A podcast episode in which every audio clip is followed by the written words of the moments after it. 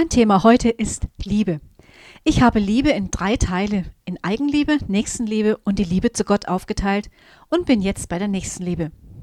Ignatius von Loyola, der Gründer der Jesuiten und Initiator von Exerzitien, also von geistlichen Übungen, hat sich viel mit Liebe beschäftigt.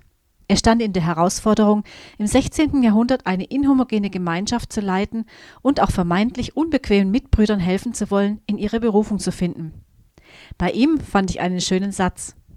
Wir sollen zur Tür des anderen hineingehen. Doch was suche ich beim anderen? Dazu gibt es ein wunderbares Gleichnis von Jesus in Matthäus 13, die kostbare Perle, die ein Kaufmann fand und erwarb, indem er alles verkaufte. Diese Perle kann man natürlich verschieden deuten. In Bezug auf Beziehungen lässt sie sich mit der Würde vergleichen, die jeder Mensch in sich trägt. Ich habe für meine seelsorgerliche Ausbildung ein Praktikum in einem Hochsicherheitsgefängnis für Männer gemacht. Die Straftaten reichten von schwerem Bankraub über mehrfache Morde, Vergewaltigungen und Pädophilie. Kein einfaches Feld für mich als Mutter. Das Erste, was ich dort lernte, war, dass jeder der Gefangenen eine Würde hat. Diese Würde wird übrigens uns allen auch von unserem Grundgesetz garantiert, unabhängig von unserer Lebenssituation. Diese Würde zu suchen und den Gefangenen vor mir ein Stück zu lieben, war mein Lernfeld. Nächstenliebe ist, die Würde im anderen zu suchen wie eine Perle im Gleichnis von Jesus. Praktisch bedeutet es, mein Gegenüber nicht in einer Momentaufnahme zu sehen. Vielleicht ärgert er oder sie mich im Moment, vielleicht hat er oder sie mich gerade bedroht oder verleumdet.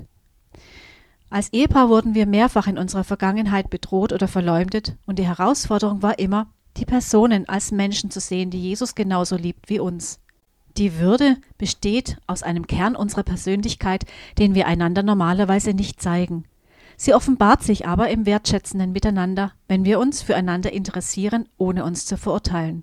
Sie offenbart sich auch im Mitleiden, wenn wir wissen, was das Gegenüber bewegt, herausfordert oder bedrängt. Und sie offenbart sich dort, wo wir einander annehmen, so wie Christus uns angenommen hat. Jesus Christus ist der Quell aller Liebe. Diese Liebe ist bedingungslos. Warum also stellen wir in Gemeinschaft oft Bedingungen? Sätze wie wenn du Gott nicht gehorchst, dann gehorchst du Satan.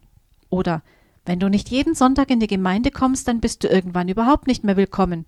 Die haben wir in unseren über 30 Jahre währenden Diensten in verschiedenen Gemeinden nur allzu oft gehört. Ihr Lieben, solche Sätze knechten und legen Lasten auf. Sie sind nicht mehr zeitgemäß, sie sind auch unmenschlich. Bis gleich nach der kurzen musikalischen Pause.